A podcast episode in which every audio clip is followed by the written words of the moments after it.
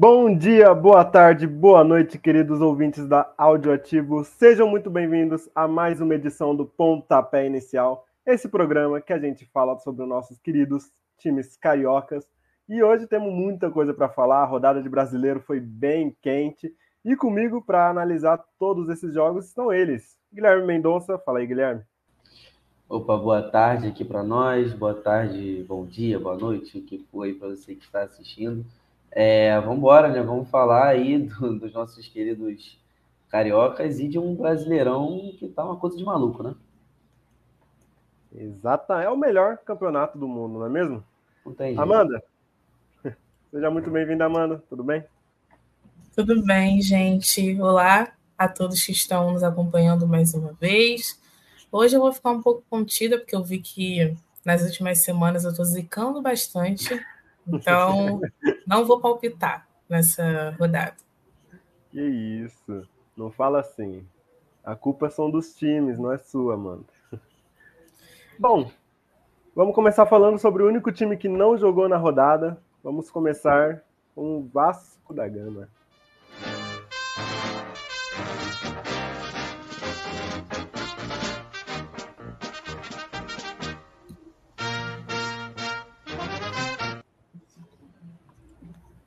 É, galera, o Vasco não jogou nessa rodada, mas na rodada passada ele conseguiu uma vitória incrível. Conseguiu ganhar de 1 a 0 do líder Botafogo. É, foi segunda-feira o jogo lá no Newton Santos. E o Cruz Maltino ali ele se aproveitou da má fase do, do Botafogo, não está conseguindo é, retomar o futebol que mostrou no primeiro turno. E é uma vitória importante, né, Amanda, para o Vasco conseguir um respiro ali na briga, na briga contra o rebaixamento. Queria saber o que, que você achou do jogo. Com certeza, uma grande vitória para o Vasco. E que festa da torcida, né? O Vasco, assim, é, está nessa situação hoje, a torcida tem a sua, o seu dedo ali, né? E aí, o Botafogo ele vem mal, é um dos times aí que eu não queria falar muito, porque assim, eu cravei que o Botafogo que vai ser campeão brasileiro, e eu, agora eu já estou balançada. E é, é isso, futebol é assim, tem é, dias e dias. E aí, mais uma vez nesse jogo, agora contra o Vasco, não conseguiu apresentar futebol, nada, nada. Eu acho que o Botafogo foi bem aí, é, bem no início do jogo, talvez nos primeiros 15 minutos, conseguiu ser superior. Mas depois o Vasco conseguiu equilibrar a partida, chegou ao gol. Que golaço, viu, do Paulo Henrique, uma grande jogada que ele fez. E o Vasco conseguiu segurar é, uma coisa assim, conseguiu segurar a partida, mas segurar o quê? O Vasco só trocava passes e. Por isso que eu nem, nem quero usar a palavra segurou, segurou, né? Segurar a partida. O Vasco não fez isso. Ele só passava, controlava e não precisava fazer esforço, vou dizer assim, né? Porque o Botafogo simplesmente não apresentava nada, não tentava nada, errava bastante. Então o Vasco não precisou fazer esforço. É aquilo que o Casimiro disse no, nos melhores momentos que ele costuma postar, né? Ele disse: o Vasco se defendeu de um time que não atacava. Então o jogo foi assim. O Vasco teve momentos que poderia ter feito mais, né? Mas aí era nem precisou, acho que não quis, porque só tocava e tocava sem nada.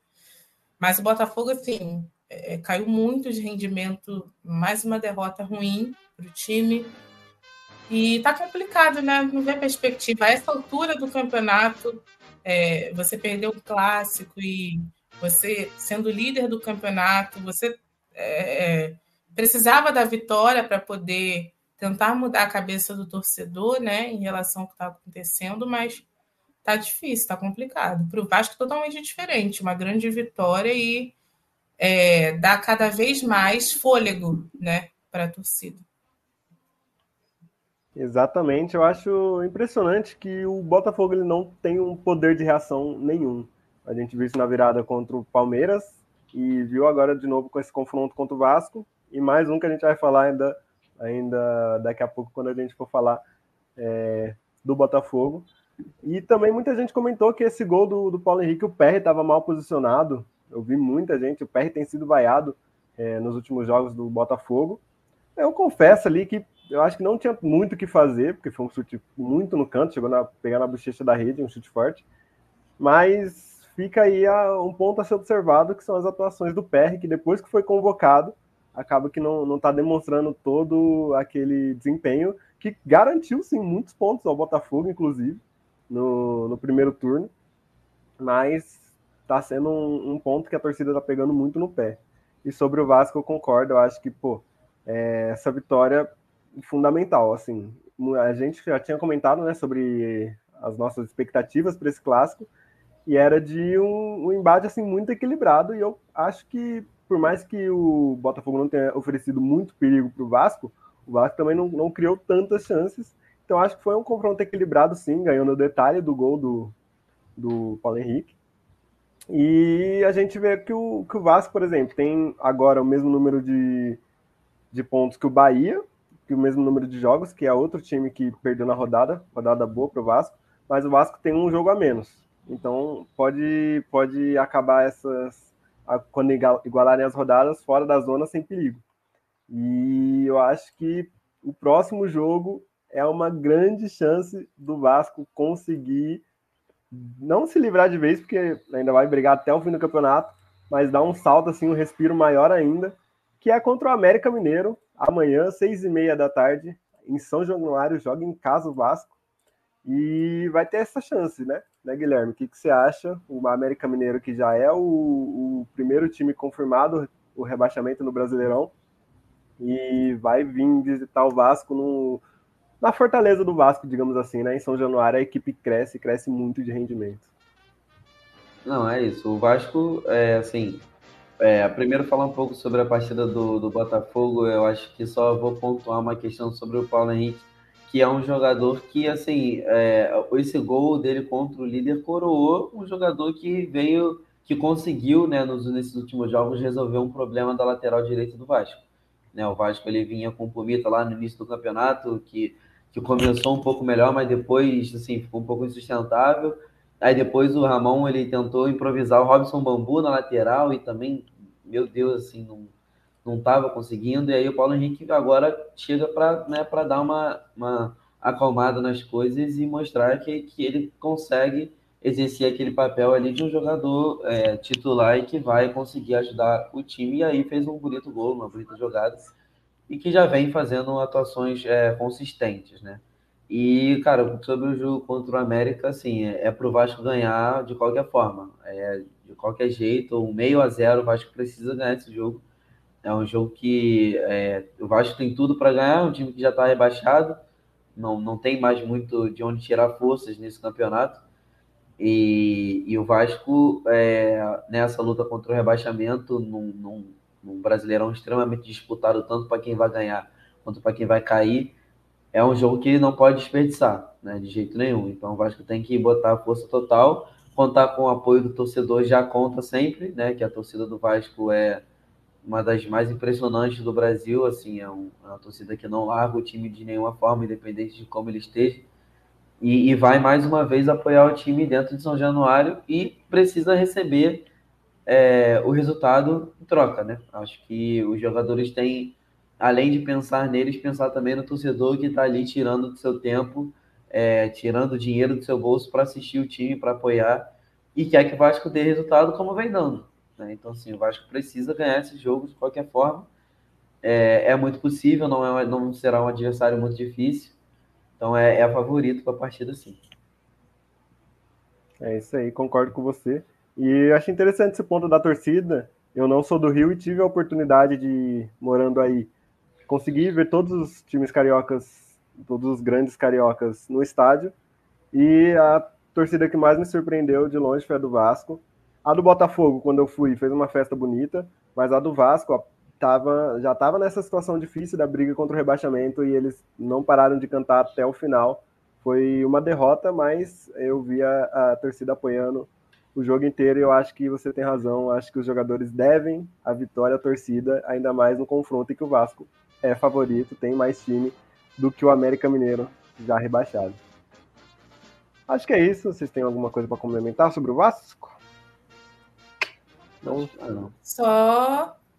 Não, eu falei que não ia palpitar, mas eu acho que o Verrete volta a marcar nesse jogo, né? Contra o América. É, a gente viu que ele começou muito bem, né? Fazendo uma sequência de gols e deu uma acalmada agora, mas eu acho que ele vai conseguir se recuperar. E se o Vasco venceu o América, eu acho que vai passar por ele. E por essa provável volta né, do Rossi, que depois de tanto tempo aí lesionado, é uma peça muito importante para o Vasco hoje. Ele vai retornar contra o América Mineiro, então é, eu acho que é um dos destaques, né? de, desse novo time agora do Vasco. Então, com o Rossi, eu acho que o Vasco já pensa em ficar na Série A, mas com o Rossi eu acho que dá para confirmar, viu? É um cara que muda o, o, o time do Vasco. Assim. Para quem não ia palpitar, você está confirmando o Vasco na Série A. Não vai zicar, hein? É, eu concordo. É, gente, que... tira esse palpite. acho que o Verrete deu uma queda de rendimento, principalmente no quesito gols, mas esse, essa é a partida para fazer gol, para o Vasco ganhar bem e ir com mais confiança ainda para o resto da, do brasileiro, porque vai precisar, né? A briga contra o rebaixamento é muito difícil. Enfim, vamos passar agora para falar sobre o líder do campeonato. Ah, por enquanto, líder do campeonato, Botafogo.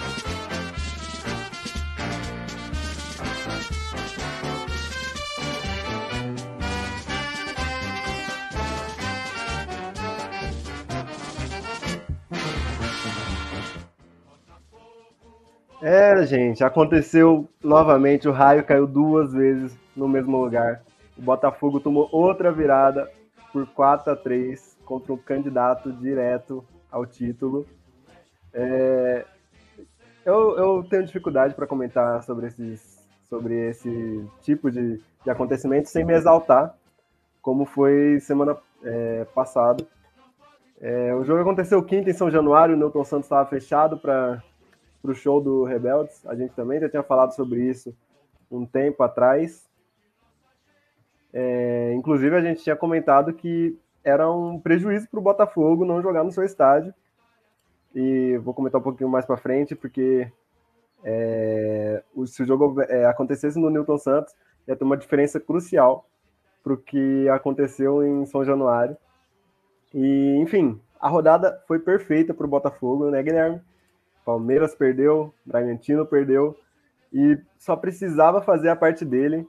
Conseguiu um primeiro tempo muito bom, mas depois de um hat-trick do Soares, o Botafogo perde, deu o psicológico esfarelar e agora os adversários encostaram, cara. Quero saber quem que você acha que é o favorito ao título agora. Ah, cara, assim, o Botafogo ele acho que infelizmente, felizmente para os antes, né, o pessoal que torce contra os outros torcedores dos outros times do Rio, mas infelizmente para o futebol o Botafogo ele conseguiu, conseguiu ainda não, mas ele, ele encaminhou, né, um, um, feito de perder um dos títulos mais ganhos da história dos pontos corridos. E, e assim, é, isso, é claro, começou lá atrás com, com a é, com a saída do Luiz Castro, né?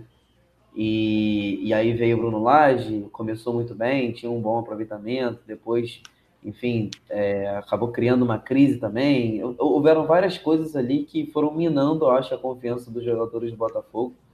E aí a gente chega nesse ponto, né, de, de hoje em dia, de estar tá vendo um time que foi líder e era soberano no primeiro turno, num, assim, dificilmente perdia é, para um time extremamente frágil agora e, e, que consegue tomar duas viradas em dois jogos praticamente ganhos, né? uma de 3 a 0 e outra de 3 a 1 para 4 a 3 é, e ver né, mais uma vez aí o, os, os times como Palmeiras e Flamengo encostando e praticamente, no caso do Palmeiras, empatando em pontos, o Flamengo ainda não.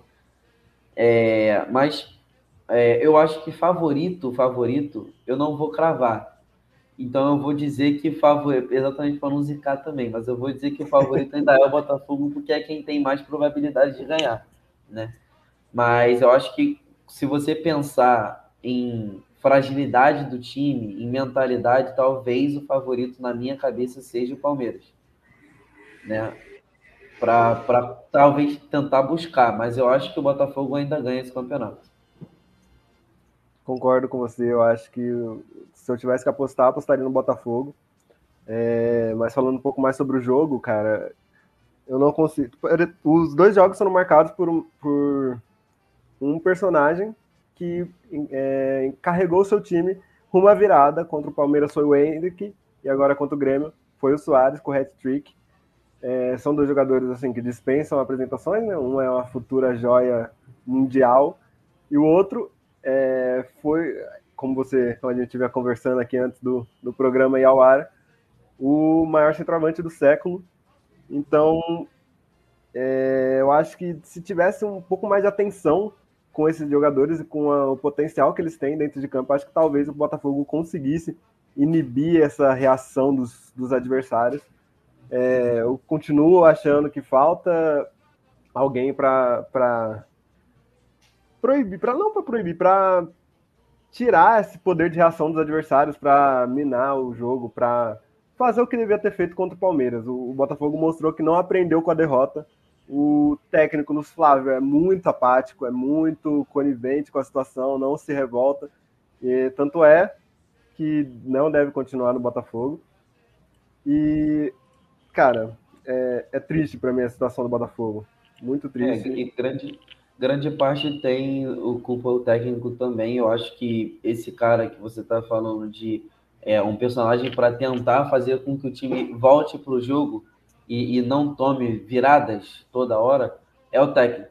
Né? Eu acho que esse personagem é o técnico. E aí eu acho que o Botafogo, por mais que eu entenda o, a decisão e talvez até concorde em algumas partes, mas talvez ter demitido Bruno Lage cedo tenha sido uma decisão um pouco precipitada. Talvez. Só que, para mim, a decisão errada mesmo foi ter mantido o Lúcio Flávio. Se demitir um técnico, contrata outro entendeu? E o Botafogo tinha capacidade de contratar um técnico capaz, porque era líder e tem dinheiro agora, né? Que é SAF.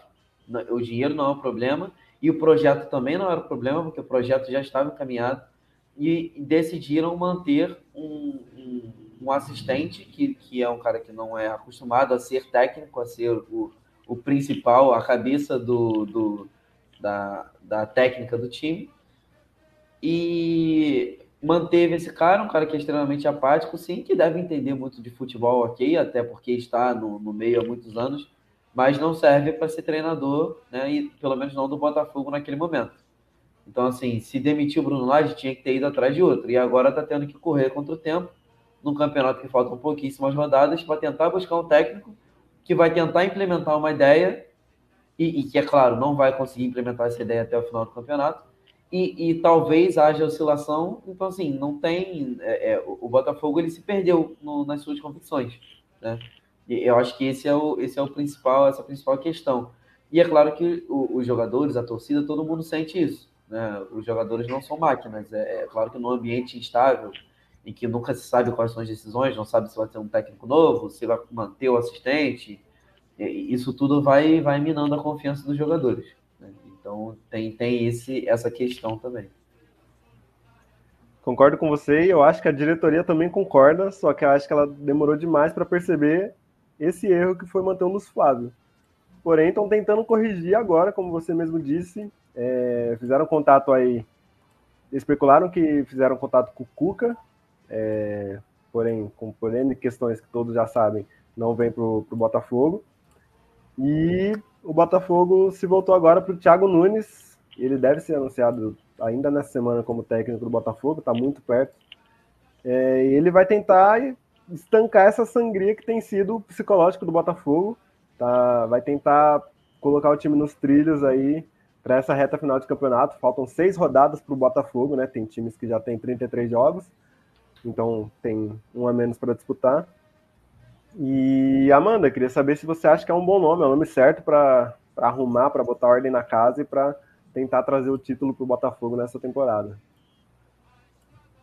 Olha, esse é um treinador que eu não gosto muito. É, já tentei gostar do trabalho dele no início da carreira, né?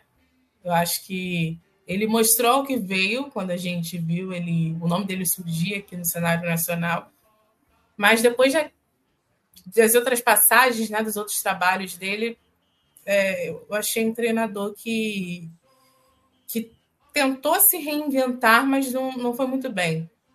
E aí, até que agora ele conseguiu um bom trabalho no esporte em cristal, mas assim, pode trazer o título para o Botafogo, porque é como o Guilherme falou, eu acho que é o mais provável que aconteça, né? Mas, sinceramente, dizer que é um bom nome, eu não diria não. Eu acho que é só ele fazer o simples que ele vai conseguir encaminhar o Botafogo para o título, mas um bom nome, um grande nome, um técnico que assim a gente olhe e fale, caramba, talvez na, na próxima. Não sei se ele fica para a próxima temporada, né? É provável, não sei. Não sei se o contrato é até o final do ano, mas de olhar para a próxima temporada e pensar, caramba, o Thiago Nunes vai levar o Botafogo a é, é, paradas maiores, vou dizer assim, mas é, é complicado demais, não, não consigo ver talvez, quem sabe, como eu estou zicando bastante, ele consiga um, um, bom trabalho, mas eu não consigo ver. É um, é um técnico eu não gosto do trabalho, sinceramente. Eu acho Olha. que, como, como só, só complementando rapidinho, é, o, o, o Thiago Nunes, ele, na verdade, se, se vier, ele é um cara que o que ele precisa fazer é o feijão com arroz e tentar recuperar a confiança dos jogadores, mas eu não tenho nenhuma informação para dar. Só que se eu fosse chutar, eu acho que ele não vem para ser o técnico da próxima temporada, não, tá? Eu acho que ele é um cara ali que é, é para tentar, tentar salvar a temporada, conseguir o título e, né, e, e o Botafogo ir atrás de um técnico definitivo para 2024. Mas será que ele aceitaria vir para disputar seis jogos e depois ir embora? Eu acho que não. Eu acho que é, pelo menos deve... É um título no currículo, né? Mesmo sem méritos. Ah, mas eu acho que para tentar convencer ele, eu acho que devem propor para ele continuar no ano que vem, porque o cara vai largar o trabalho dele lá no, no Esporte Cristal para jogar seis jogos, ganhar o título e depois. Acho que devem propor sim a, continuação no ano que vem. Se vai continuar ou não, não sei, mas que devem propor, devem. É, eu confesso que eu conheci ele pelo passagem no Atlético Paranaense, foi bem no Atlético Paranaense depois passou pelo Corinthians, que eu me lembre, e não foi tão bem lá no Corinthians, o pessoal não ficou com muita saudade dele. E depois, desde que saiu do Brasil, parei de acompanhar. Eu acho que não é um técnico muito experiente, né? Ele é super novo, deixa eu ver, ele tem 43 anos. É... Então, assim, é, a única missão dele, como vocês mesmos disseram, é fazer o feijão com arroz. O Botafogo é um time encaixado que ataca bem, tá frágil defensivamente agora. A gente falou da fase do PR, é, mas ainda assim, cara, se ele conseguir compactar a defesa, o Botafogo consegue se virar bem no ataque e recuperar o psicológico dos jogadores e mostrar que eles ainda são os grandes favoritos. Estão é, empatados em número de pontos com Grêmio e Palmeiras, né? Todos têm 59, mas tem um jogo a menos, então pode retomar aí uma mini gordurinha para o final do campeonato e administrar para conseguir ser campeão. Eu acho que não sei se é o nome certo ou não, mas pelo menos é um técnico que já, já tem uma bagagem um pouquinho maior aí que o, que o Lúcio Flávio, vamos combinar. Né?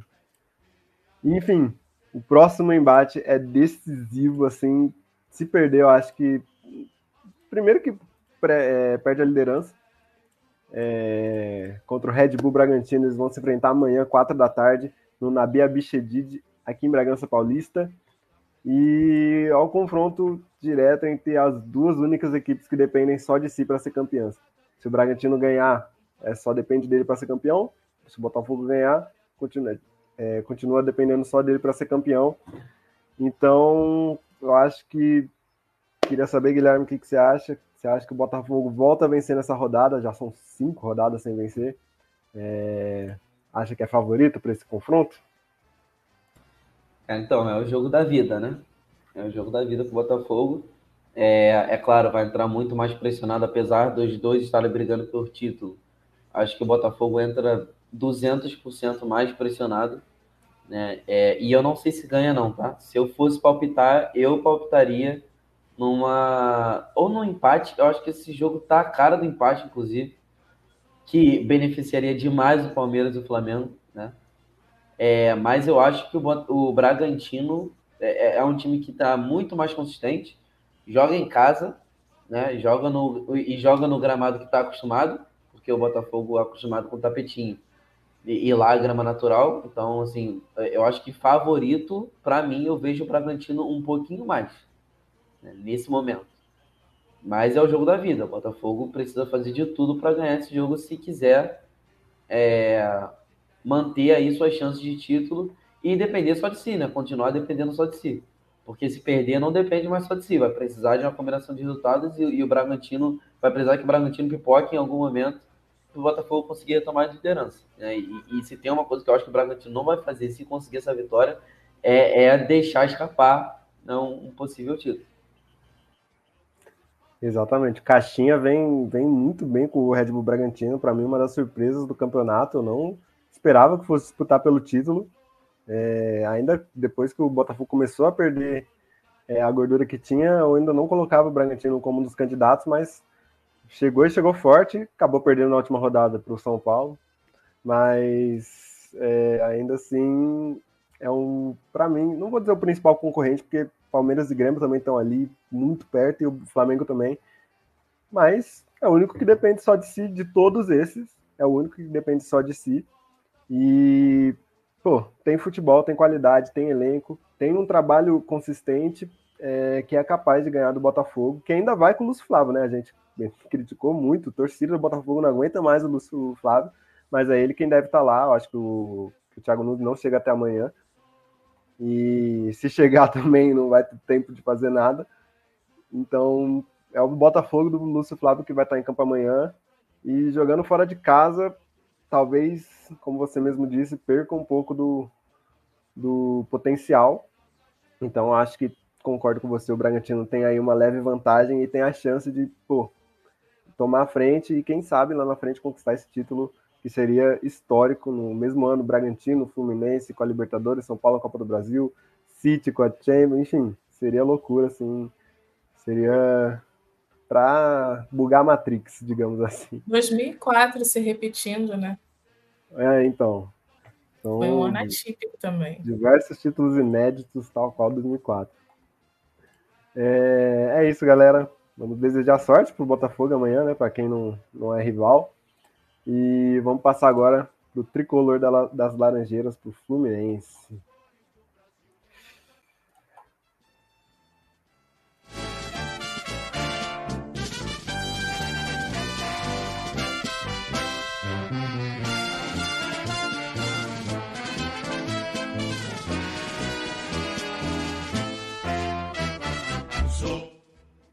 Acabou a espera, finalmente, depois de 117 anos de história, o Fluminense conquista seu primeiro título internacional. E não é qualquer título, né? É o maior de todos, é, tirando o Mundial. O Continental é o maior de todos. É a Copa Libertadores que conseguiu a vitória por 2 a 1 contra o Boca Juniors semana passada. A gente fez o pré-jogo dessa partida. E Amanda, queria saber agora qual a sua opinião sobre o ranking dos quatro grandes do futebol carioca, sem clubismo. É, queria saber se você acha que mudou alguma coisa com esse título do Fluminense, que é um título assim de muita expressão. Parabéns ao Fluminense, né? Eu assisti o jogo, imagino que todos vocês, né, que estão nos acompanhando também. E o Fluminense soube se portar, soube segurar a partida, até porque o Boca Juniors nem jogou, né?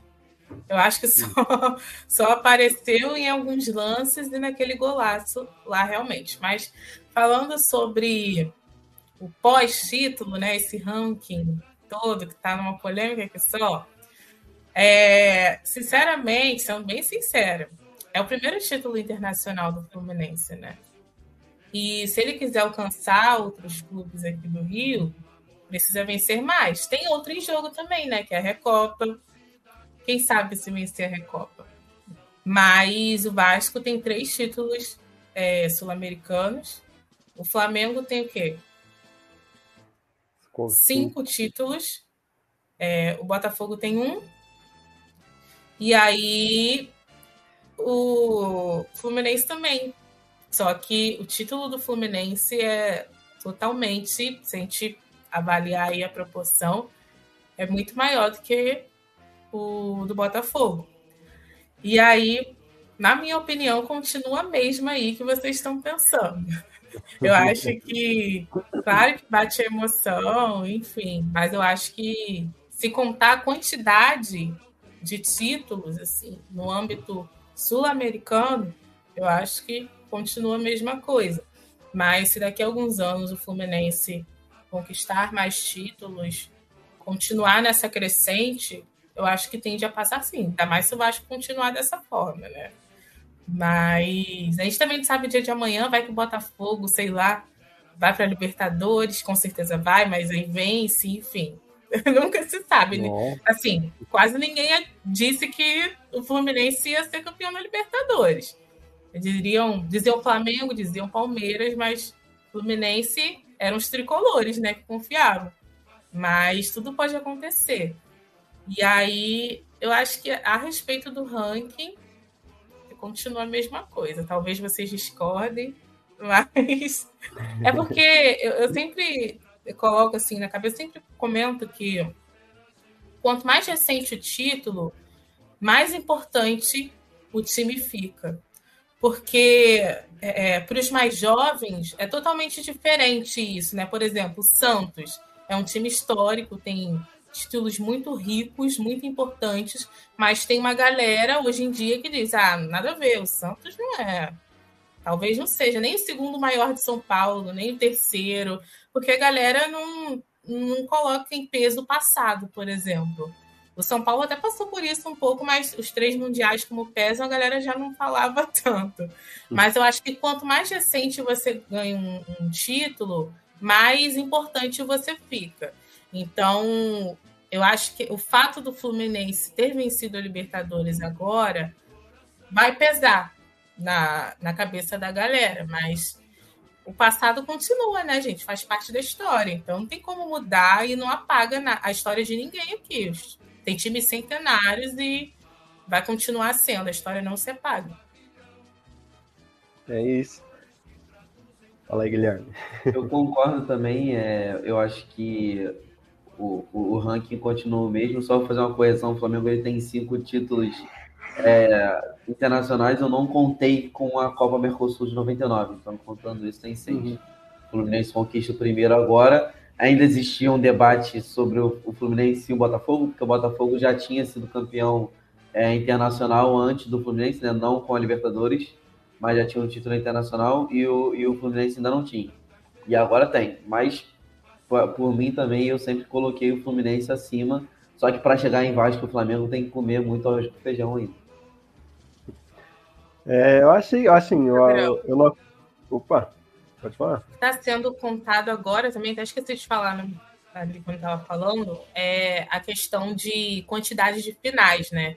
E aí, se a gente colocar o Vasco e o Flamengo dessa balança também já era, de finais continentais, aí fica complicado também. Então, torcida do Fluminense tem colocado muito isso na balança, mas o que vale realmente é o que você conquistou, né? Ainda mais o futebol, que é um, um esporte que a gente. O vice não vale nada. É. então, é, o lance é conquistar realmente. Eu, eu sigo aí o que o Guilherme falou. Sim, é, eu não acompanho o futebol carioca há tanto tempo, né? Comecei a acompanhar mais desde que eu fui para o Rio de Janeiro.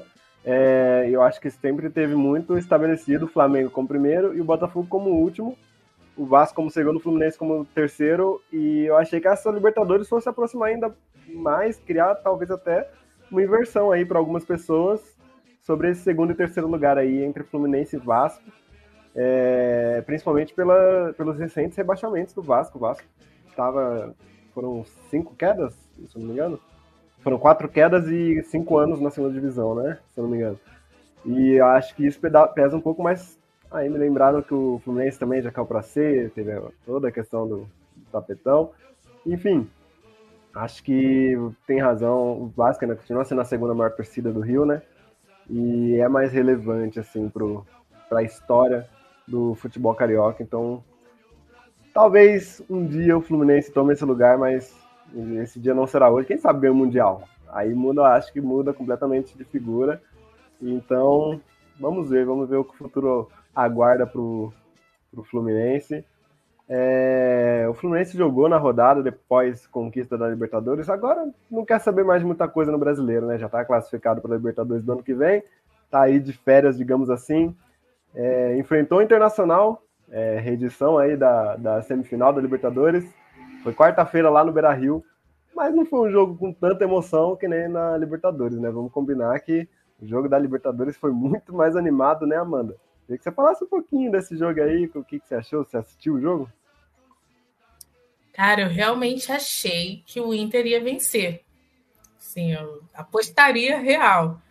Mas o Fluminense, como um grande campeão da Libertadores, é, conseguiu segurar, né? Muita gente acha que o time, quando é campeão, ah, chega, não vou colocar meu pé, já era. Mas o, o Fluminense conseguiu segurar o Inter. É, um jogo sem grandes emoções, né? É, o Inter até conseguiu criar algumas chances né, no primeiro tempo, mas não conseguiu. O Fábio trabalhou bem, conseguiu fazer algumas defesas. Fluminense também é, arriscou, viu? Não foi um time que entrou e ficou é, passando a bola no meio-campo, não. O Fluminense arriscou. O goleiro do Inter também fez algumas defesas, mas aí, é, segundo tempo, eu vou dizer que não teve tantas emoções, né? Até que o, o, o Inter conseguiu criar algumas coisas também, mas o, o Fluminense não, não criou muito, né? É, também não, não ia buscar tanta coisa, porque já estava nessa semana aí de conquistas, então é como você falou, não está jogando para nada, né? Mas fez sua função, segurou o Inter, e aí até conseguiu, na verdade, quase conseguiu é, a vitória no final do jogo. Mas acabou que o Guga mandou para fora, mas eu acho que a essa altura o, o, torcedor nem se importa mais com isso, né? Já conquistou o que queria e é final de temporada, já está lá em cima também, não tem muito o que fazer. É... Tem outros planos, né? já está pensando aí na Recopa, no Mundial. Nem Recopa, Mundial, né? Que é o que a torcida está pensando agora. É, é acabar o final do. acabar o ano e vamos embora. É, esse é o sentimento do torcedor tricolor. Isso aí. O torcedor está comemorando ainda o título da Libertadores. E a Recopa vai ser contra a LDU. Assim, o universo não podia ser mais. É roteiro de cinema, né? Absoluto cinema, como, como dizem aí os, os cinéfilos. É... Mais para frente, quando chegar mais perto da, dessa Recopa, do, do Mundial, a gente vai trazer aqui no programa. É, por enquanto, né? O Fluminense está aí cumprindo sua tabela com seus 46 pontos. Acho que não cai nem se perder todos os jogos, deve cair. 45 dizem que é a pontuação mágica. É, vamos, acho que então já já está só cumprindo a tabela o Fluminense. Porém, o Fluminense, apesar de já ter conquistado o seu grande título, vai jogar hoje no grande clássico da rodada para o futebol carioca. Hoje tem Fla-Flu daqui a pouquinho, daqui 28 minutos, 6 e meia no Maracanã é, o Fluminense vai ter a chance aí de atrapalhar o seu principal rival na briga pelo título. O Flamengo está aí disputando com o Botafogo, Palmeiras, Grêmio, Bragantino, está nesse bolo aí para ganhar o brasileiro, né, Guilherme? E o Fluminense vai sem o cano. Você acha que o Fluminense vai tem que assim tem que querer atrapalhar mesmo o Flamengo, não pode deixar o Flamengo ser campeão para fechar o ano assim abençoado? Tem que entregar o jogo, mentira, brincando. é, cara, então, assim, o Fluminense agora não tem mais muitas pretensões no, no Campeonato Brasileiro, já está classificado direto é, para a Libertadores do ano que vem. É, como um como torcedor, né, como torcedor do Flamengo, Flamengo precisa ganhar esse jogo, tanto pela chance do título e até por estar vendo, estar presenciando um campeonato brasileiro inacreditavelmente disputado. Né? Acho que é assim, pelo que eu lembro, é a primeira vez que eu estou vendo cinco times com plenas chances de serem campeões brasileiros. Né? É, isso em caso de vitória do Flamengo hoje. O Fluminense sem Cano, sem alguns outros titulares, é, com certeza não vai colocar um time que, que seja tido como principal o Diniz. É, assim, é um clássico, né? Então, como eu sempre bato na tecla aqui toda semana, clássico é clássico e a gente nunca tem como é, avaliar quem é muito favorito, né? Independente da fase. O, lá atrás, na, no, na primeira. Não, na primeira não, perdão. Já nesse segundo turno, em alguns meses, tivemos o Flamengo e Botafogo, em que o Flamengo estava numa péssima fase e o Botafogo naquela época ainda estava voando. E aí o Flamengo ganhou, né? Então, clássico é sempre um jogo muito difícil. É, eu acho o Flamengo favorito para esse jogo por conta dos, da questão dos titulares, né? Vão jogar todos, com certeza. E porque tem uma motivação a mais. O Fluminense já, já conquistou o ápice do que tinha para conquistar na temporada. O Flamengo ainda pode salvar uma temporada que foi péssima para o clube, péssima para o torcedor é, mas pode haver uma esperança aí com esse título do Campeonato Brasileiro. Então eu avalio, hoje eu avalio o Flamengo como um como favorito para esse jogo, mas a gente nunca sabe, né? É, clássico é clássico, né? Os dois times, acho que talvez o Flamengo até bem mais assim, vai entrar com muito sangue no olho, mas o Fluminense também, apesar de não ter mais pretensões quanto ao título, é claro que, né, você poder é, atrapalhar um rival na, na briga por um título importante é, é sempre válido aí para os jogadores e para a torcida.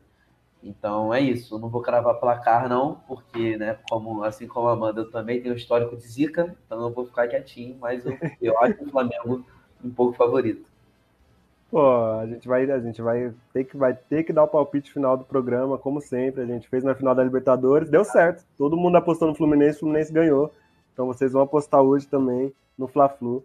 É, eu concordo com você, eu acho que por essa questão aí de necessidade até o Flamengo tem bem mais motivado para o jogo, mas eu acho que o Fluminense não vai fazer jogo mole não, não perdeu nem para o Internacional, que não é, não é rival, não é nada, ainda mais é, tem essa motivação aí, digamos, de atrapalhar o rival para o Fluminense, e talvez isso seja um gás aí para o time conseguir conseguir ganhar o jogo. No Maracanã não é um, por mais que o mando seja do Flamengo, não é um, um ambiente desconhecido para o Fluminense. E eu acho que mesmo sem o Cano, o Fluminense, o Fluminense tem outro outro cara aí que tá sendo herói, né? Foi herói aí na, na foi herói aí na final da Libertadores e pode ser aí um cara que decide o clássico, quem sabe. É, eu acho que o Fluminense tem capacidade aí para atrapalhar e atrapalhar bem o, o, Flamengo, hein? Vamos, vamos acompanhar daqui a pouquinho, daqui 24 minutos. É, desligar, é, encerrar a live aqui, já ir correr ali para ligar para assistir o jogo. E, bom, eu acho que encerramos aqui pelo Fluminense. Vamos falar agora sobre o outro lado desse jogo, sobre um dos candidatos ao título, sobre o Flamengo.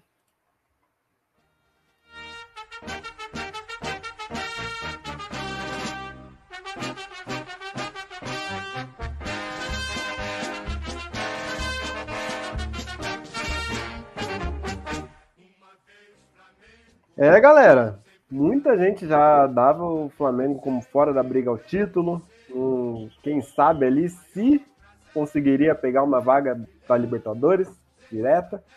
E acho que agora está mais do que claro, principalmente depois dessa última rodada em que o Flamengo venceu, venceu por 3 a 0 o Palmeiras, quarta-feira no Maracanã. Assim, um jogo assim, digamos, talvez o melhor do ano para o Flamengo. E Guilherme, queria saber se sua análise do jogo, você com certeza deve ter assistido esse jogo. E foi um baile mesmo do Flamengo?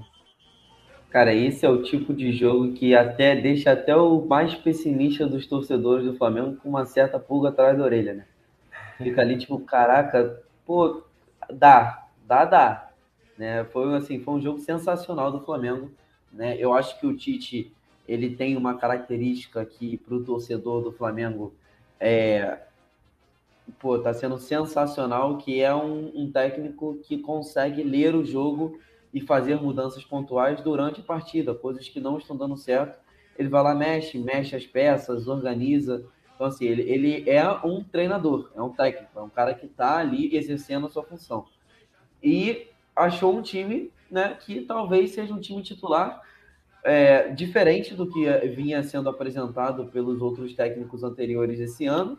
Né? Ele conseguiu aí botar o, o, o, o Cebolinha talvez de volta ali numa disputa para titularidade ou não. Tem o Luiz Araújo, que é um jogador assim, desde que chegou no Flamengo, desde que fez sua primeira partida, eu já achei um jogador excelente. É um dos únicos caras que consegue pegar a bola, ir para cima, ser efetivo nos dribles, é, conseguir levar perigo. E também tem uma característica muito importante que é a recomposição. A recomposição do Luiz Araújo é ótima. E o Tite é um técnico que gosta muito disso. Jogador com recomposição. Os times deles tomam muito poucos gols. Né? Os times do Tite toma muito poucos gols, é, geralmente tem uma defesa muito consistente, e isso passa muito pelos pontos também, que recompõem muito. O Cebolinha, já, né, o, o, o Tite já conhece o, o, o jogador, é, o Luiz Araújo é um jogador que, que, mostrou esse poder de recomposição, ele corre o jogo inteiro, né? Ele ataca, ele volta para marcar. Inclusive, o terceiro gol do Flamengo, quem rouba a bola é o Luiz Araújo, para dar início à jogada. E aí lá no final sai o gol do Pedro. E, e, assim, todos os gols com, com uma capacidade de, de criação de jogadas muito boa do Flamengo, né? O, o primeiro gol com um jogador que eu também é, gosto muito, que é o, o, Eric Pulga. Ele dá um passe ali sensacional para o Pedro, é, que, né, com toda a sua, a sua classe, a sua calma diante do goleiro, dá uma cavadinha e faz um bonito gol. É, o segundo gol, uma boa jogada do Cebolinha, também mais um jogador aí que vem sendo recuperado pelo Tite né, conseguiu é, um, um, bom domínio, ele deu um cortezinho para dentro e, e, fez um cruzamento perfeito para o Arrascaeta que estava sozinho dentro da área. E o último gol, que para mim é o mais bonito, assim, que, que mostra para o torcedor todas as valências que esse time pode ter. Que é a primeira recomposição, que é o Luiz Araújo correndo igual maluco para trás para roubar a bola. Depois a criação da jogada, né, com, a bola no pé, é, tendo passes efetivos. E acho que, por fim, a tranquilidade quando, quando você chega lá no último terço do campo. Porque tem o cruzamento do, do, do Ayrton Lucas, que é um cruzamento que, a, a princípio, assim, quando eu estava vendo o jogo, eu falei, pô, que cruzamento horroroso quando ele deu o cruzamento, né? que a bola foi muito balão. É, mas o, o, Gerson ele, ele conseguiu meio que, que ajeitar ali a, a, a jogada. Ele, pô, a, a escorada para o Pedro é sensacional para mim. É uma, é uma coisa que é muito difícil de se ver jogadores fazendo isso. Então, um jogador é, talvez ali mais comum ia tentar aquela bola no gol, por mais que totalmente sem ângulo, né? Mas ele dá uma escorada para o Pedro e o Pedro, que é centroavante nato, né? Consegue empurrar essa bola para dentro do gol. Para mim, foi um, um, gol coletivo, né? E, e, eu gosto muito quando é apresentado isso, gols coletivos. Eu acho os gols coletivos mais bonitos do que individuais em, muitas, em muitos dos casos. Então é o jogo para dar ali, talvez, a, a esperança para o torcedor, né? que, que o time ainda consegue. Esse time não desaprendeu de, de jogar futebol. O time sabe. Só precisava de um cara por detrás que soubesse usar as peças que ele tem. Concordo plenamente. Golaço. É, eu acho que o primeiro e o último foram mais bonitos. Pedro, aquela tiradinha do Pedro ali é sacanagem. O passe do Cebolinha também, achando o Arrascaeta também, demonstra muita qualidade de um cara que já era bem desacreditado por parte da torcida, é, inclusive sua. É, é, mas eu, eu sempre vi potencial nele e, pô, com o Tite ele tinha sido ido bem na seleção, então eu vi essa essa chegada do Tite, do Tite como uma oportunidade dele se recuperar e tá mostrando serviço, tanto é que no jogo de logo mais é, ele barrou ninguém mais, ninguém menos do que Bruno Henrique, Bruno Henrique vai ficar no banco do Cebolinha. E, enfim, eu acho que você falou tudo sobre esse jogo. Foi muito perfeito sua análise. É, só queria destacar a... o Hendrick pelo lado do Palmeiras, que assim, é um garoto que vem se destacando demais. E a jogada que ele faz ali pela direita, que ele cruza, e o Breno Lopes não chega inteiro na bola, assim, mostra a explosão física dele é, é fora, do, fora do normal. Eu acho que a gente. Eu acho que o Abel vê ver o erro que ele cometeu em não usar mais o Hendrick na temporada. E acho que não só pelo desempenho esse jogo esse jogo anima os, os flamenguistas, mas, mas também pelo rival, né? O Palmeiras é o time que está empatado aí com o Botafogo no número de pontos. É, tem 59 também, um jogar mais, é, fato, mas não é um adversário qualquer. Mostrou muito poder de reação contra o Botafogo e o Flamengo mostrou muita segurança. Abriu os mesmos 3 a 0 que o Botafogo e não passou nem, nem 1% do susto que o Botafogo passou, que o Botafogo deixou o, o Palmeiras crescer. O Flamengo soube controlar muito bem a vantagem e a gente já comentou um pouco sobre o clássico pela parte do Fluminense. E agora vamos falar um pouco do Flamengo. Faltam 15 minutinhos aí para a bola rolar no Maracanã. E eu já adiantei que o Bruno Henrique vai ficar no banco para o Cebolinha nesse jogo. E assim, esse clássico é muito importante porque assim, tem os dois últimos campeões da Libertadores, né? O Fluminense ganhou agora, o Flamengo ano passado. E também tem os dois últimos técnicos, técnicos da seleção brasileira. O Tite é, ficou aí muito tempo durante o ciclo da Copa de 14 e 18. E agora o Fernando Diniz começa sua trajetória. Então é um clássico bem, bem chamativo, assim. Tem a briga do, pelo título do Flamengo, enfim. Amanda, queria saber se você acha que o Flamengo é favorito para esse confronto? Olha, me desculpa aos flamenguistas, mas eu acho que o Flamengo é sim favorito, acho que vence. É... eu acredito que, por tudo que o Guilherme comentou também, né? O Fluminense vai sem alguns titulares, nem tem outras pretensões no campeonato agora, né? Já conseguiu tudo que queria no ano, então. É, é... Mas sim, tem outro porém também, né? Que é um clássico, é um clássico importante que vale algo para a torcida do Fluminense. É chato, mesmo você vencendo a Libertadores, chegar e perder para o seu maior rival, né? Aí a zoeira continua independente do que você ganhou no ano. Então, claro que buscar um resultado positivo é sempre importante, ainda mais num clássico. E, mas eu acredito que o Flamengo vai vencer. É, precisa vencer, até porque tem tá buscando outras coisas também, né? No ano. É, a última coisa que restou, né? A última pretensão que restou para o Flamengo. E claro que não vai querer desperdiçar, né? E você mostrar isso num clássico, como mostrou contra o Palmeiras, né? Na quarta-feira, vai ser ainda mais importante na luta pelo título. Então, eu acredito que o Flamengo vai conseguir a vitória. É isso aí, eu acho que diferente do confronto contra o Palmeiras, esse confronto contra o Fluminense vai testar um pouco mais dessa solidez defensiva do Flamengo que o Guilherme trouxe aí. Eu acho que o Fluminense tem é, mais capacidade de incomodar o Flamengo. É um time que demonstrou aí durante toda a campanha da Libertadores, durante o ano inteiro, né? Desde Carioca, que é uma equipe que é, constrói muito ofensivamente. E vamos ver se o flamenguista vinga a derrota na final do Carioca desse ano, né? Vamos ver se se, se abre esse caminho para conquistar um título grande e salvar. Salvar, eu não, não acho que o título brasileiro vá apagar o fracasso que foi a temporada até aqui, mas ameniza, né? É bem melhor terminar com o Brasileirão do que terminar sem nada. É, eu queria trazer uma informação aqui, em tempo real, hein? É, eu estou acompanhando o jogo entre Coritiba e Cruzeiro, que é importantíssimo para o Vasco. E faz tempo que eu estou acompanhando, esperando o jogo terminar, para confirmar a derrota do Cruzeiro. O juiz deu seis minutos de acréscimo, só que o jogo que era para acabar aos 96 já está com 106 minutos, é, devido a uma confusão que teve no, no final da partida lá, a torcida invadiu o gramado. Enfim, Caso a derrota do Cruzeiro se confirme, é um resultado maravilhoso para o Vasco, porque o Cruzeiro vai empatar no número de jogos, é, eles, empat... eles continuarão empatados com o número de pontos, mas o Vasco fica na frente por ter uma vitória a mais, é, o desempate, né? E, bom, perfeito para o Vasco caso o juiz decida por encerrar a partida, por causa dessa confusão.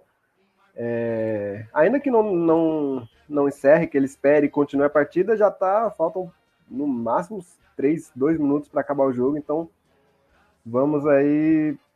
Não vou dar confirmada como derrota do Cruzeiro, porque a gente nunca sabe, mas as chances de perder são muito grandes. E ótimo resultado para o Vasco, que consiga fazer o papel, seu papel amanhã contra o América novamente. E acho que é isso, galera. O que vocês tentaram escapar, mas não vão. Eu quero saber o palpite de vocês para o clássico de daqui a pouquinho, faltam 12 minutos. Eu vou arriscar aqui. 2 a 1 Flamengo. Amanda? Desculpa novamente. 3 a 1 Flamengo. Não Ih, pode. rapaz. Ih, rapaz, Guilherme. Não pode. Eu vou ter que apostar na vitória do Fluminense para balancear. balancear zica. Psicologia reversa, vai lá. É, não, mas é, brincadeiras à parte, eu vou no 2x1 Flamengo também, jogo duro, tá? Jogo duro, Muito. emocionante, mas eu vou no, vou no 2x1 pro Flamengo. É isso aí. Queria agradecer a todos que acompanharam essa edição do Pontapé Inicial. Muito obrigado pela audiência. Ó, vou deixar aqui, hein? Sigam a gente nas redes sociais, arroba audioativo.eco. Queria convidar vocês a estarem aqui semana que vem também. Temos todo sábado, temos o programa do Pontapé. Às vezes varia um pouco a hora, às vezes é de manhã, de tarde, mas a gente sempre avisa antes nas nossas redes sociais. É, tá aí na descrição. Acompanha a gente por lá também. É, queria agradecer vocês, meus colegas. Muito obrigado, Manga. Obrigada, Grão. Obrigada, Guilherme. Obrigada a você que acompanhou até aqui. Vamos torcer, né? Tem muito em jogo nessa rodada. Então vamos torcer pelos times cariocas. Não dá para torcer para o Flamengo e para o Botafogo porque é complicado, tem que escolher um ou outro. Mas dá para torcer para o Vasco, né? Que está nessa luta aí contra o rebaixamento. É, que dê certo, né? Que todo mundo saia feliz. Todo mundo não tem como, mas dá para a maioria sair feliz. Exatamente. Guilherme, valeu, cara. Tamo junto. Obrigado, Grão, obrigado, Amanda, obrigado a todo mundo que, que nos assistiu aí. É, e é isso, né? Rodada de fogo para os cariocas aí. Todo mundo com objetivos, tirando o Fluminense, né? Mas, mas pode ser decisivo também aí numa resolução do campeonato. Vamos aguardar para ver e semana que vem estamos aqui de volta. É isso aí, galera. Vamos aí acompanhar o Fla-Flu. Vamos acompanhar a rodada também. Amanhã, Botafogo. Amanhã tem Vasco. Vamos acompanhar com a gente essa reta final emocionante. O Guilherme e a Amanda falaram. É provavelmente a mais histórica final de campeonato dos pontos corridos. E a gente está aqui sempre trazendo análise dos jogos, informações, expectativas. Então fiquem com a gente. Queria agradecer também ao Gabriel Colares, nosso coordenador, por nos dar essa oportunidade de fazer tudo isso que a gente ama, falar das nossas equipes cariocas. É isso, galera. Muito obrigado. Espero vocês semana que vem. Tamo junto.